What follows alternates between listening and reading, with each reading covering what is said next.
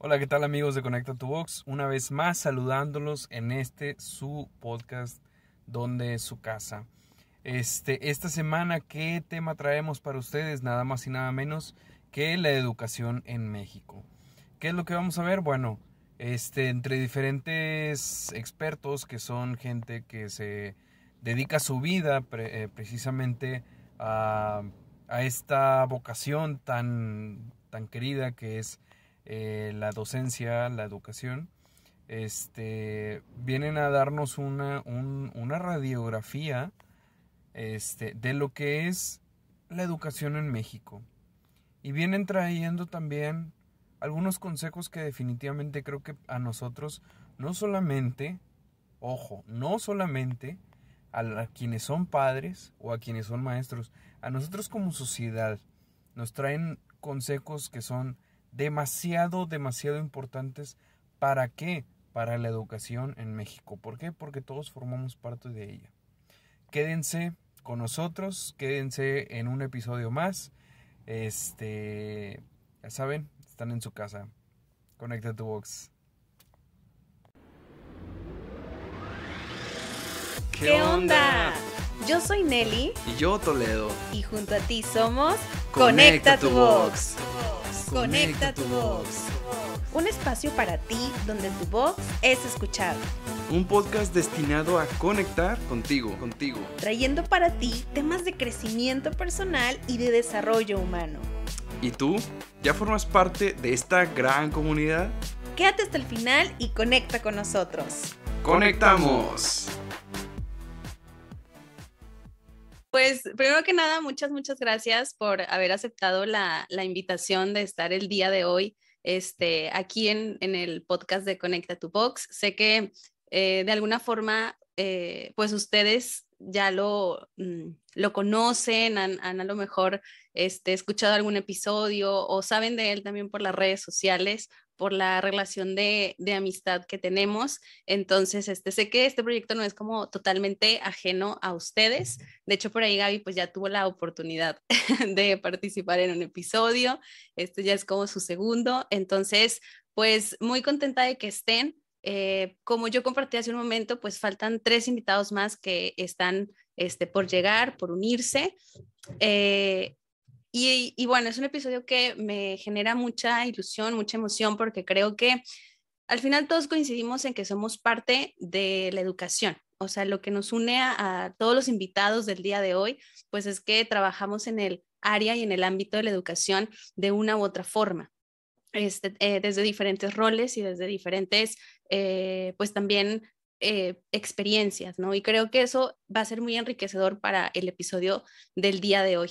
Entonces, creo que esta cercanía que yo tengo día a día en, mi trabajo diario de estar en este ámbito que es la educación, pues me ha llevado a, ver realidades que pues me, me brincan, ¿no? Que me llaman la atención y que creo que eh, espacios así pueden ser como un buen altavoz para que expertos puedan em, compartir su experiencia, compartir sus conocimientos y que entonces eh, pues se pongan puntos sobre la mesa importantes y, al menos que puedan ser estos puntos eh, una, una forma para partir de aquí a reflexionar sobre estos y empezar a generar cambios. Entonces, pues bueno, con esta eh, breve introducción que también aprovecho para darle la bienvenida a Adriana, eh, les quiero dar un espacio para que ustedes se presenten, para que ustedes puedan compartir un poquito de, de qué están haciendo ahorita, quiénes son, para que quienes nos escuchan pues las ubiquen este, y, y luego ya partimos con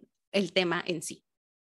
Bueno, este, mi nombre es Gabriela Jiménez, eh, yo soy maestra de sexto de primaria y recién estoy empezando este, junto con Eli. Eh, tenemos un espacio que se llama Volare, que estamos este, brindando acompañamiento escolar, académico eh, y también psicológico y socioemocional. ¿Y qué más? Eh, soy licenciada en Ciencias de la Educación, tengo una maestría en Desarrollo Humano este, y tengo 12 años de haberme graduado, pero yo le agrego dos más de los últimos dos años de la carrera porque fueron muy significativos en los espacios en los que trabajé. Gracias, Gaby. Eh, Diana, te escuchamos. Yo soy Diana Granados, Este, soy psicóloga, pronto maestra en psicoterapia en 15 días. ya, hoy me dieron la fecha para hacer eso. Entonces, muy emocionada. Y bueno, tengo el gusto de trabajar en el Instituto Nesaldi este, y por las tardes, pues doy consulta privada ya como psicoterapia. Gracias, Diana. Bienvenida. Bere. Hola a todas, buenas noches. me da mucho gusto verlas. Bueno, yo soy Berenice. Eh, yo siempre me presento, que me presento digo que soy maestra, maestra de corazón, maestra de vocación y por convicción. Me gusta mucho ser maestra, me gusta mucho acompañar maestros. Soy licenciada en Ciencias de la Educación, tengo una maestría en procesos educativos. Eh, mi principal pasión es la educación transformadora, la educación que se sale del molde, la educación que no es como la tradicional. Entonces siempre pues he trabajado en, en escuelas o en proyectos que, que, rompen como con los esquemas, ¿no? Desde que comencé en una escuela Montessori, después en Esaldi, de orientación socioconstructivista. Y bueno, pues actualmente eh, tenemos un proyecto de educación alternativa de homeschool y, microescuelas que se llama TIGBA, Comunidad de Aprendizaje, y pues también de manera personal asesoro algunas instituciones educativas que quieren como romper este, moldes. Entonces, pues bueno, por ahí doy asesoría pedagógica y desarrollo curricular también. Gracias, Bere, bienvenida. Adriana. Pues hola a todas, qué gusto verlas eh, repetidamente en el día, la verdad me da muchísimo gusto. Pues yo soy Adriana Sánchez, soy pues una mujer eh, que disfruta la vida y que desde muy pequeña descubrí mi pasión por la educación, que además he acompañado o he vivido también a través de mi ser madre. Eh, estoy casada, tengo cuatro hijos ya casi adultos, bueno, tres adultos más bien, un, chiqui, un joven, y soy cofundadora del Instituto Nesaldi, que surge de esta pasión por la educación, eh, así como decía Bere, de transformar, de transformar lo que veníamos viviendo nosotros como estudiantes eh, y decir, bueno, queremos un cambio. Y entonces surge este proyecto educativo de Nesaldi que pues lo más valioso es que atrae a maestros y a familias que buscan este cambio también. Entonces, em, también me apasiona buscar impactar la transformación en otras comunidades. Este, ahorita estamos por iniciar una intervención en una escuela pública a través de un director y una supervisora de zona que quieren eh, darse esta oportunidad y eso, si se logra, pues va a ser también de gran satisfacción para nuestra comunidad porque surge de la comunidad para impactar positivamente a otra comunidad educativa. Entonces buscamos hacer estos cambios en donde sea posible. Gracias. Muchas, muchas gracias y, y bueno, nuevamente bienvenidas a todas.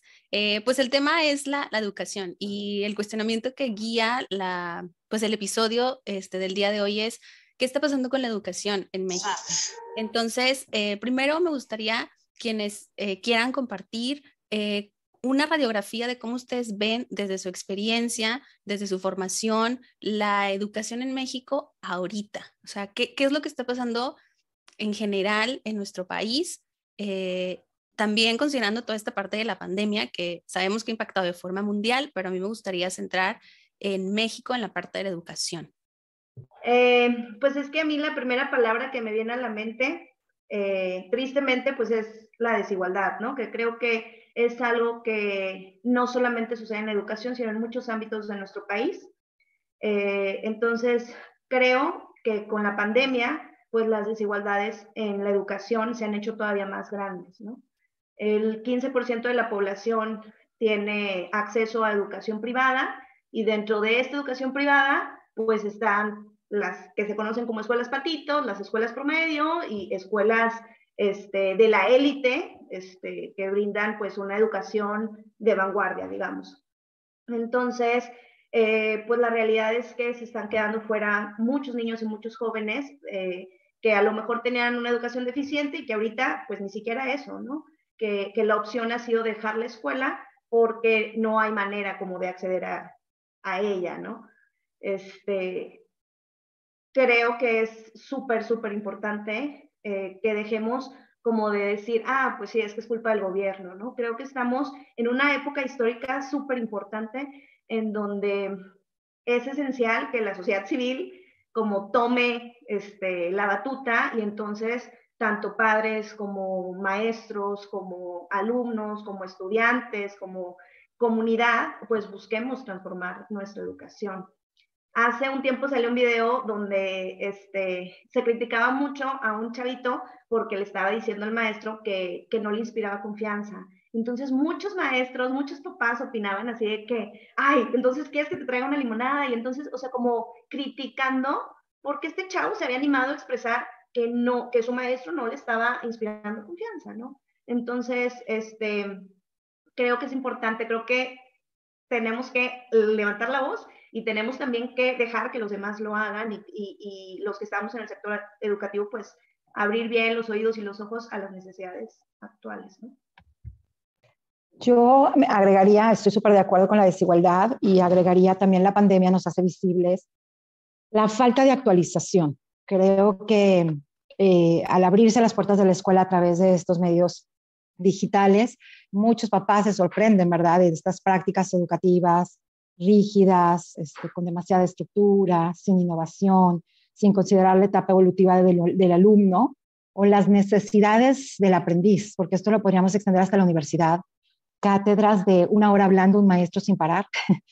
Eh, entonces, eh, le, pongo el título de actualización porque creo que eh, nos acostumbramos, nos hemos acostumbrado en los diferentes niveles a recibir lo que hay sin un pensamiento crítico, sin una crítica de si es lo más adecuado para cada etapa de la vida lo que está recibiendo.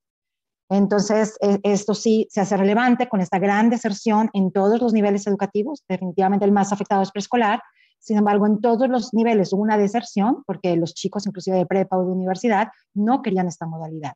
Y no es que sea mala esta modalidad, sino que no está ajustada a las necesidades de ese alumno en cada etapa de su vida y responde a sus necesidades de curiosidad, de deseo de aprender, de encender una pasión, porque aprender no es cubrir un programa, aprender no es terminar un libro, aprender no es escuchar al maestro responder un examen, aprender es apasionarte, es mantener ese espíritu eh, que es muy natural desde pequeña edad, de, de, saborear la vida, de descubrir la vida, de construir aprendizaje, ¿no?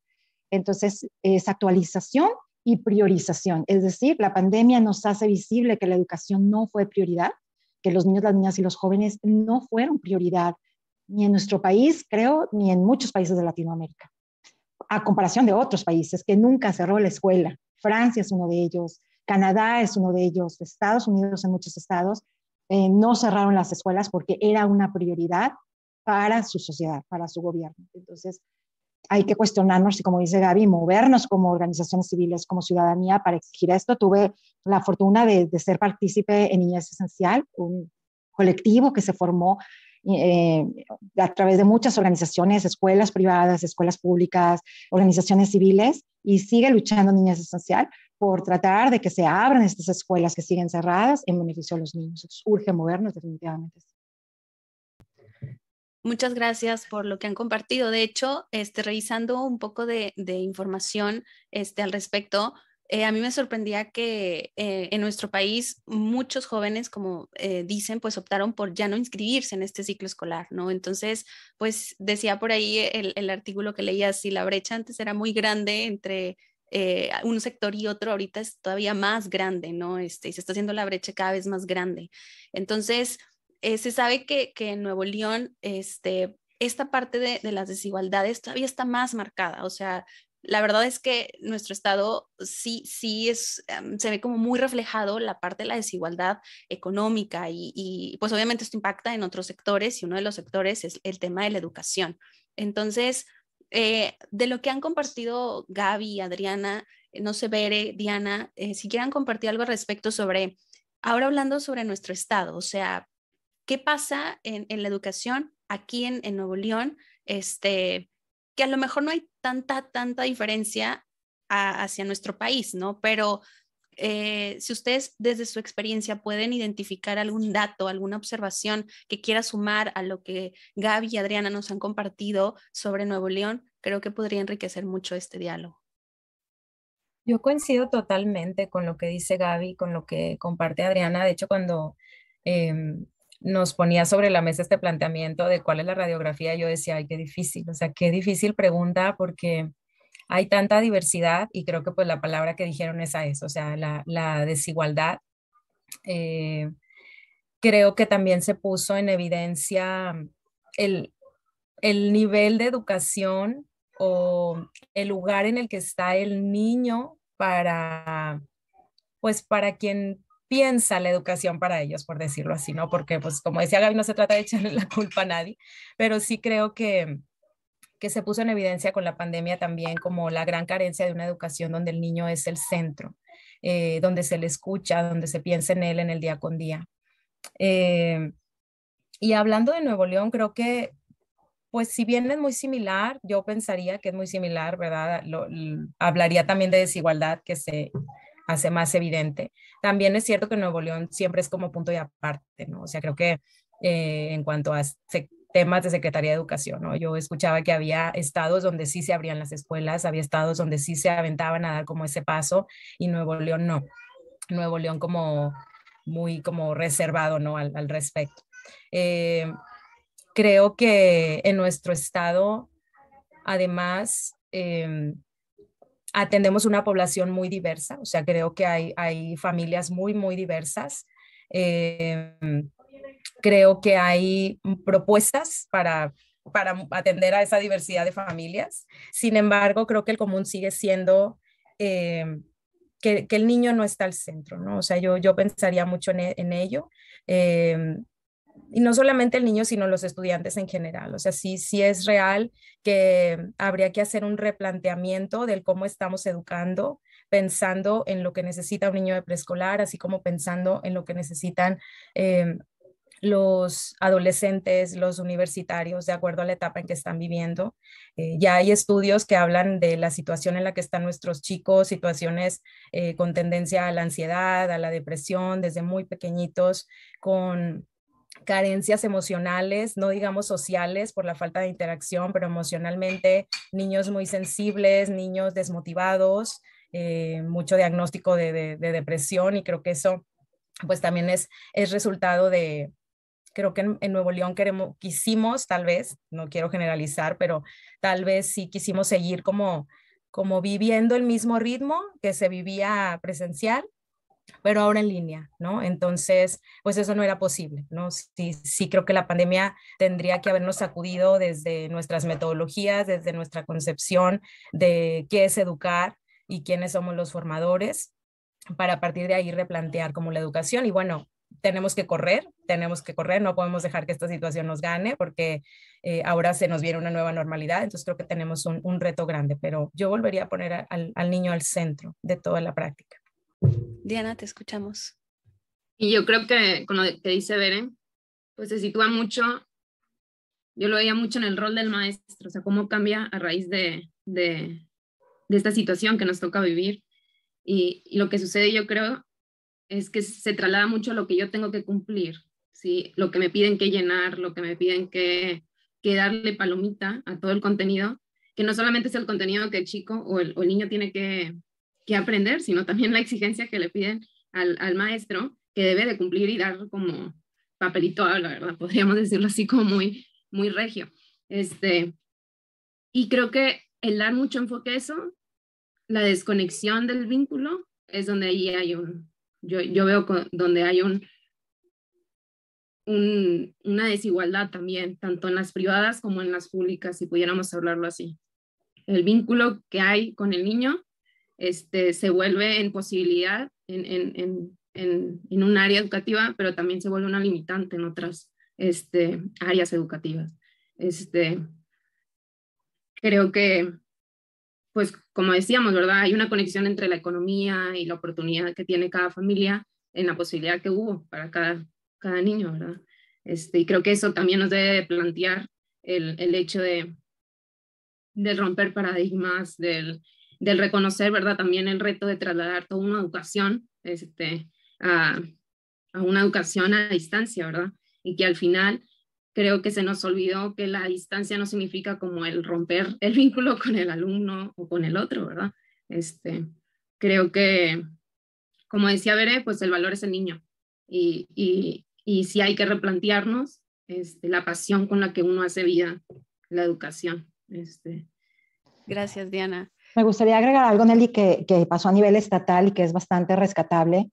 Eh, con las nuevas elecciones que tuvimos. No sé si ustedes saben cómo se eligió a la nueva secretaria de Educación, pero esta fue una iniciativa de la ciudadanía, porque desde la perspectiva mía, y creo que también muy conocido para muchos, pues la educación en México se ha politizado sobremanera, ¿no?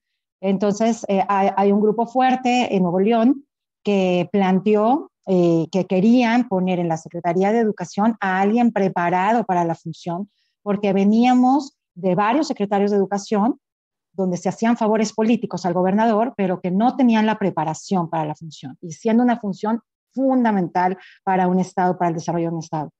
Entonces fue un grupo de 27 personas de la sociedad civil que eh, eligieron al, candidato a ser secretario de Educación y se lo plantearon a los candidatos, eh, a los tres punteros en las elecciones. Em, el más entusiasmado fue el, el, que ganó y cuando gana la elección eligen a la secretaria que había planteado, propuesto la, eh, la sociedad civil. Entonces, una persona que viene del sector educativo, público y privado, ha tenido experiencia en ambas áreas, sumamente preparada y eh, pues es ya una palomita para Nuevo León después pues de lo que vivimos en varias secciones anteriores, pero sobre todo en el pasado, que hubo una laguna en, la, en el, el ejercer la tarea de la Secretaría de Educación. Y otro planteamiento que pongo para Nuevo León, que creo que sí, a mí me asustó, porque siendo Nuevo León un estado, pues, de los más ricos económicamente en el país, y, estamos hablando de, desigualdad, estar hablando de que no hay agua en las escuelas, que no era un problema de la pandemia, sino era un problema antes de la pandemia, yo no lo puedo concebir. O sea, yo no puedo concebir que hayamos permitido eso, pero bueno, creo que es un llamado de alerta a la sociedad en general y a no quedarnos callados. Entonces, para mí es, sigamos participando. Niñez Esencial puede ser un medio que no van a dejar de luchar. Ahorita están luchando para que se incremente el presupuesto porque resultó que se redujo el presupuesto para educación. Entonces, em, están luchando por ello. Eh, se hicieron unas cartas para los diputados eh, y una lluvia de twitters este, la semana pasada para lograr que esto se reconsidere, porque hay una necesidad de inversión mucho mayor a la que se está este, proyectando en el presupuesto. Gracias, Adriana, y bienvenidos.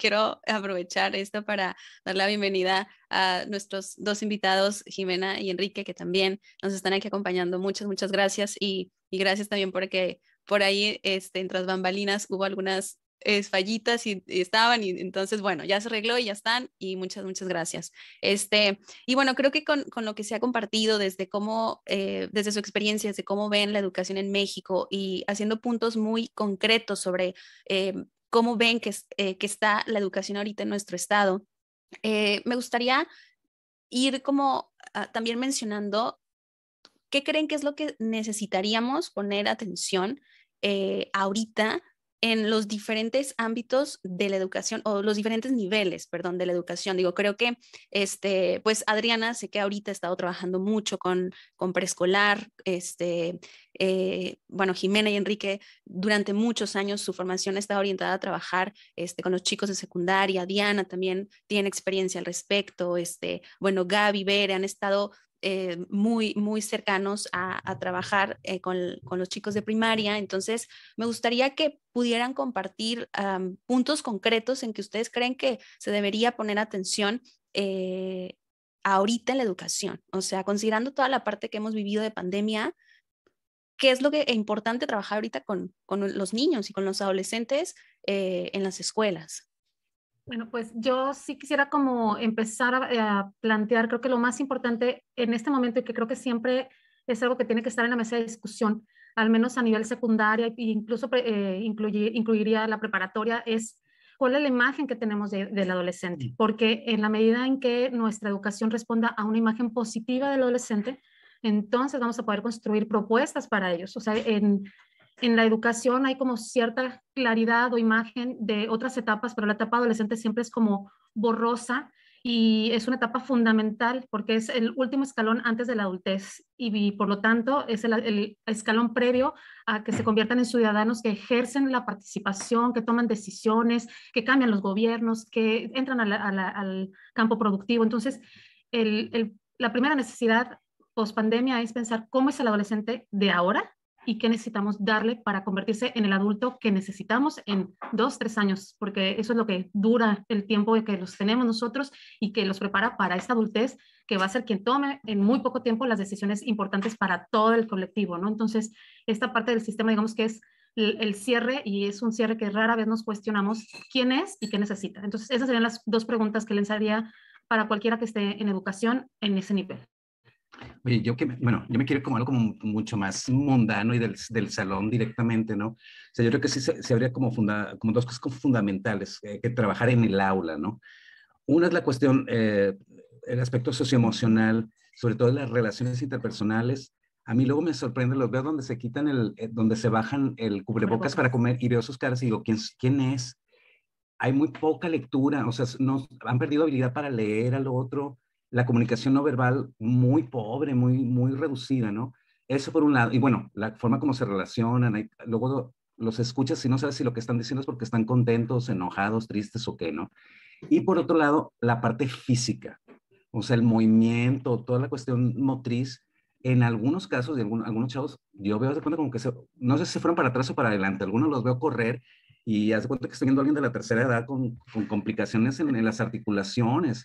Entonces, de verdad, pues sí, dice, no puede ser, o sea, es un chavo de 12 años que, que está, incluso cuántos este, accidentes hemos tenido en las últimas semanas, o sea, jugando a la bebe leche, ¿no? Este, pateando el balón y se lastiman. Entonces, sí creo que es importante esto, porque si no, vaya, pues sí, como les digo a mis alumnos, el cuerpo es el contenedor. Entonces, si el cuerpo no está bien, pues lo demás tampoco, ¿no? Entonces, creo que también es un aspecto que habría como que tomar en cuenta, y no solo la parte del deporte y, y, esto, sino en general en todo, ¿no? Este, en el mismo salón.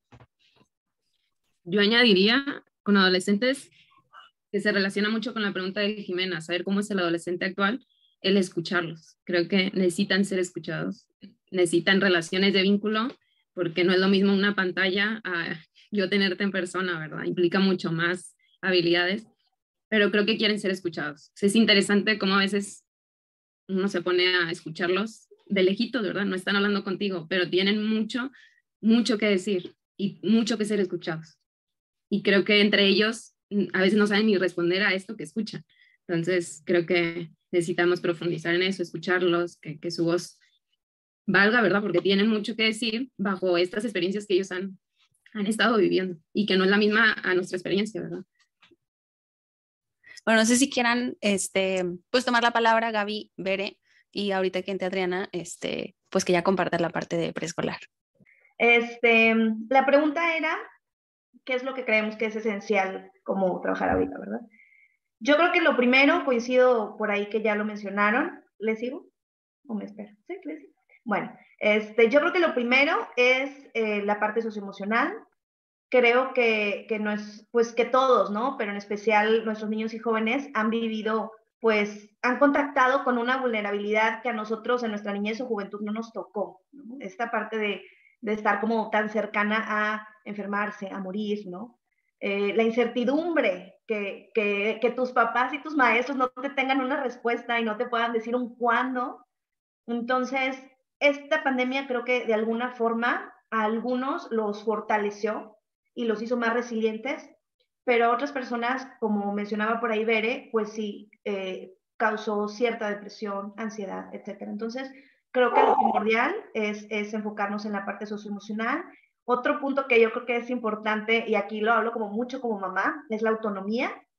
Creo que si bien eh, hubo algunas familias que tuvieron la oportunidad de estar más cerquita de sus hijos y entonces crear más cosas juntos, también hay una parte de la población, hablando de esto de la desigualdad, como muy importante, este, y pues me atrevería a decir que un género este, que se sobrecargó, ¿no? Eh, muchas de las mamás, el trabajo en casa se les duplicó, triplicó, este, aparte de su otro trabajo, y entonces pues es bien sabido que es mucho más fácil darle y hacerle al niño que enseñarle. Entonces creo que ahorita es súper importante volver a, mirar a estos niños y a estos jóvenes como capaces, como que ellos pueden hacer las cosas por sí mismos, este, ya no llevarle el jugo al lado de la computadora como tantos videos pasaban por ahí, ¿no? Eh, y bueno, un tercer punto que no puedo dejar atrás es la sostenibilidad. Creo que nuestra educación actual no puede dejar este, de lado este enfoque porque pues tenemos, o sea, lo que decía Jimena me parece como súper importante, ¿no? Estos niños y estos jóvenes son los que van a estar tomando las decisiones acerca de qué pasa con nuestro planeta, con nuestro entorno. Entonces me parece súper importante, pues no dejarlo de lado. Eh, y bueno, finalmente, lo básico, habilidades básicas de comprensión, de resolución de problemas, pensamiento creativo, pensamiento crítico, ¿no? En esa escalerita yo me iría. Bere, te escuchamos, algo que quieras sumar para luego pasar con los chiquititos. sí. Híjole, yo voy totalmente de acuerdo y igual, o sea, es, hay que ir a lo básico, hay que ir a lo esencial. Voy totalmente con lo que decía Enrique, el cuerpo, o sea, cosas que a lo mejor antes eran tan obvias o tan naturales en desarrollar, se han visto limitadas en todas las edades, ¿no? O sea, desde el movimiento, la coordinación, el equilibrio, el ritmo, la visión, la audición, el lenguaje, hay una carencia impresionante. Bueno, a lo mejor ahorita Adriana lo va a decir con relación a preescolar, pero sí la parte del lenguaje este, es una de las que se han visto también afectadas en los chiquitos y también en los, en los mayores. O sea, sí, sí tenemos que entender que hay que empezar por ahí. Yo empezaría por ahí antes de empezar a preocuparnos que si hay rezago, que es una realidad que hay, ¿verdad? es evidente, pero hay cosas que hay que desarrollar primero para entonces irnos a las habilidades y entonces irnos a los conocimientos y a las competencias como más complejas. Entonces, sí, definitivamente lo básico del, desarrollo del ser humano, sus habilidades, la socialización, que, se me hace súper, súper importante, que también pues ya lo mencionaban, o sea, qué importante es, eh, ahora creo que nuestros chicos están reaprendiendo a, a, socializar, encontrarse con el otro y bueno, cuánta falta les hacía de verdad. Entonces, volver a esta interacción, a ver esta interacción como algo natural en el ser humano y la interacción real, concreta, creo que eso hay que, hay que retomarlo también y pues bueno, de la mano con, con lo emocional y agregaría yo una parte con relación a, a, los padres, a este acompañamiento que los papás necesitan. Em, creo que vivimos en una sociedad donde tenemos un boom de información todo el tiempo, se les ofrecen a los papás programas, terapias, materiales, cursos, talleres para hacer en casa y luego si somos muy consumistas de, ay, lo compro, lo pido, eh, pongo al niño a hacer esto, pongo al niño a hacer lo otro, ¿no? Entonces, creo que también los papás están buscando respuestas, o sea, creo que no juzgo, todos como papás estamos buscando quien nos guíe, quien nos oriente por dónde acompañar a nuestros hijos y, creo que también ahí tenemos un campo de acción que hacer como educadores, como quienes estamos, digamos, eh, en constante actualización y en búsqueda de una educación transformadora, pues también ahí eh, que no nos olvidemos de, los padres de familia también. Muchas gracias, Bere. Y bueno, sobre este punto, Adriana, este, ¿qué nos puedes compartir por ahí con los chiquitos? Pues fíjate, yo, yo lo que quería decir es, em, yo me uno a la lucha por la atención a la primera infancia, que ha sido sumamente olvidada en los países de Latinoamérica y como decía ahorita Gaby, creo que dijo, o sea, esta madre trabajadora y padre trabajador que tenían que salir, ¿qué pasaba con ese niño de tres, dos, digo, desde año y pico, ¿verdad? Que tiene que ser atendido y que no había esa posibilidad, que entonces tuvo que dejar de trabajar la mamá. Pero bueno, más allá de eso, es, hay mucha investigación, ya está demostrado que los primeros seis años de vida son fundamentales en la vida de un ser humano y sobre todo en la parte estructural que es la parte socioemocional, la parte afectiva. Porque como decía Beri ahorita, no se trata de llenar a los niños de actividades, ni tampoco que no nos importe que no tengan una atención de calidad, porque los niños les gustan los retos, les gustan las cosas complejas, no les gustan las cosas simples. Entonces, no estamos realmente visualizando que el chiquito, o sea, sí importa, sí cuenta, sí quiere retos, requiere un contexto de calidad a su alrededor y no de saturación. La calidad simplemente es escucha, es atención, es respetar sus necesidades, es tener un estímulo que mantenga vivo ese espíritu de aprender y de, de construir lo que significa la vida. Y a partir de esos primeros años se construye esta valía del ser humano, es decir, existo porque soy valioso eh, y porque le, le, importo a alguien, esta, esta parte del escucha, del ser vistos, que la pandemia nos hizo, nos dejó claro que no fueron vistos los niños. Entonces, yo hago ese llamado urgente a todos, porque nos toca a todos, desde el padre, la madre, las organizaciones civiles, el gobierno, las empresas, porque tienen de ser cerca a los hijos de los empleados. Es decir, nos toca a todos hacer esa exigencia eh, de la importancia de los primeros años de la vida. Bueno, pues muchas Muchas gracias por lo que han compartido. Este, ya para ir concluyendo, nada más me gustaría que pudieran este, mencionar como un mensaje contundente que ustedes crean que es muy importante para quienes nos están escuchando. Por ejemplo, yo me quedo con esta parte que mencionaban casi al inicio de que el tema de la educación, como muchos otros temas sociales y ambientales, no corresponde la solución a, a solo una parte de la sociedad, sino a todos y que todos necesitamos como verlo y entonces hacer algo y tomar acción, no solo eh, los que quienes trabajan en educación o no solo el gobierno no solo los padres de familia, sino que es un trabajo de todos como sociedad. Entonces, eh, para mí creo que ese es uno de los mensajes más claros y más fuertes de este diálogo que hemos tenido y, y, que le quiero dar voz porque creo que es importante para que resuene en quienes nos escuchan. Entonces, algún mensaje que ustedes crean que se tiene que quedar y que tiene que resonar para que pueda generar un cambio o dejar al menos una semillita en quienes escuchan y decir, ok, creo que esto me puede mover al otro. A ver, ahí te va. Yo me voy a robar algo que, algo que normalmente dice Jimena, ¿no? Es que si, si tú, seas quien seas, si tú tienes contacto con un niño o con un adolescente, eres un adulto formador. Todos trabajas en un supermercado, este, eh, en una tienda, en el banco, lo que sea, cuando tú tienes contacto con un niño o con un adulto, eres un adulto formador. Entonces, creo que algo que es importante o, a lo que yo quisiera como invitar a la gente es, pues, conviértete en un adulto que sea una inspiración para uno, para un niño, para una niña, para un, chavito, ¿no? Conviértete en, en, un adulto que inspire a un niño o una niña a querer hacer mejor las cosas, a querer aprender, o, o sea, que tengan deseo por aprender. Eso es a lo que, creo que es, si, si cada uno de nosotros agarrara a un niño, a una niña, a un adolescente adolescente, pues ya se arregla esto. Bueno, no, no creo que tan fácil, pero creo que podría ayudar bastante. Y bueno, yo este, me quedo pensando cómo, en, al menos en la cultura mexicana, creo que muchos eh, hemos oído esta frase de yo a mis hijos no les puedo dejar nada más que educación.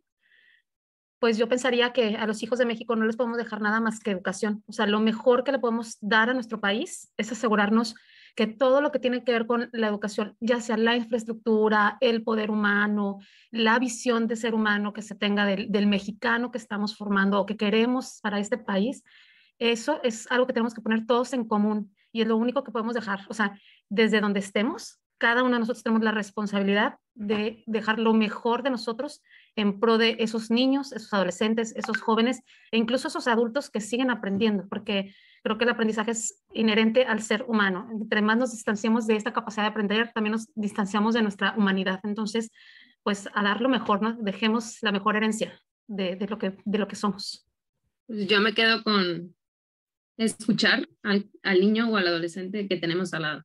Creo que el detenernos como adultos a verlo. Y, verlo significa no en nuestro papel de, ay, estoy más grande que tú y sé las cosas, ¿verdad? Y, y, sé qué tienes que hacer, sino ver cómo él hace las cosas, ver su cómo, ver su posibilidad.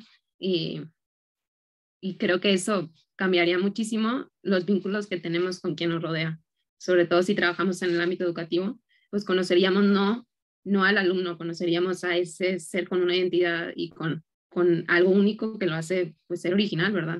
Este, en su casa y, y en la escuela.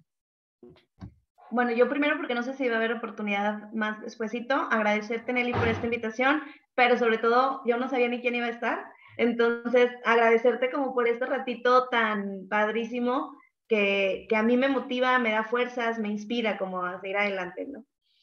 Este, y bueno, adoro, soy fan de Paulo Freire, eh, y hay una frase de él que, me inspira mucho que dice que enseñar no es transferir conocimiento, sino generar la posibilidad de producirlo. Entonces, yo como maestra tengo este reto más que nunca, me lo pongo cada año y este, este año más que nunca, invito a, si hay colegas escuchándonos, este, a abarcar menos y profundizar más, ¿no?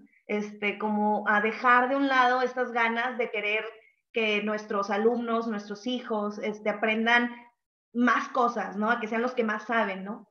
Este, y bueno, si eres papá o mamá, eh, te tengo tres invitaciones. La primera, una, a ser empático con los maestros de tus hijos porque tenemos un chambal. La segunda, este, pues hacer la parte que te toca porque finalmente los principales educadores son, somos los papás, o sea, los principales educadores de los hijos son los papás y las mamás. Y la tercera es exigir. Eh, si, tu hijo tu hija no está escuchando y tu hijo y tu hija no está yendo a la escuela porque no hay agua, tienes que exigirlo.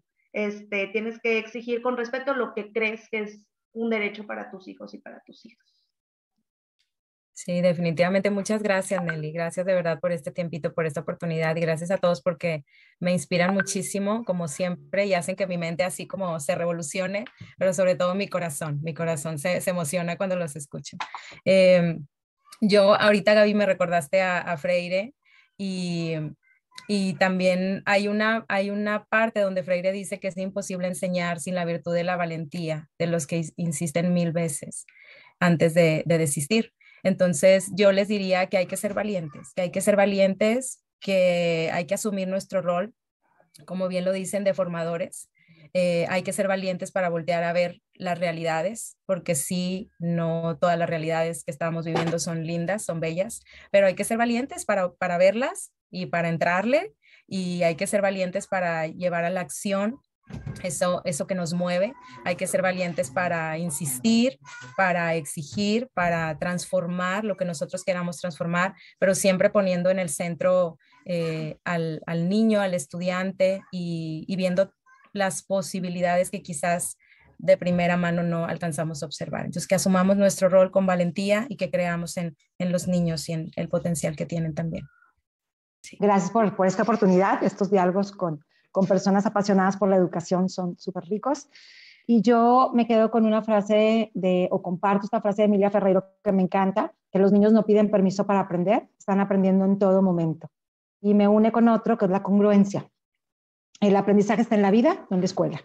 Entonces, igualmente, si tienes eh, un primo, sobrino, hijo, amigo, los hijos de tus amigos, etcétera, la, vida es de congruencia, porque eso es lo que, lo que realmente nos lleva a hacer cambios. Y, no lo mencioné antes, pero creo que nuestro currículum está separado de las necesidades del mundo real. Cuando Gaby me mencionaba lo de la sustentabilidad, pues yo dejo esta invitación. Sé congruente con tus acciones de lo que quieres ver en el mundo, porque alguien más te está observando y de ahí aprenden o transformas o, o marcas un cambio. Entonces, en la edad que estés, eh, busca que lo que estás aprendiendo tenga una aplicación en la vida, que realmente lo estés usando, porque si no, no es un aprendizaje que vale la pena.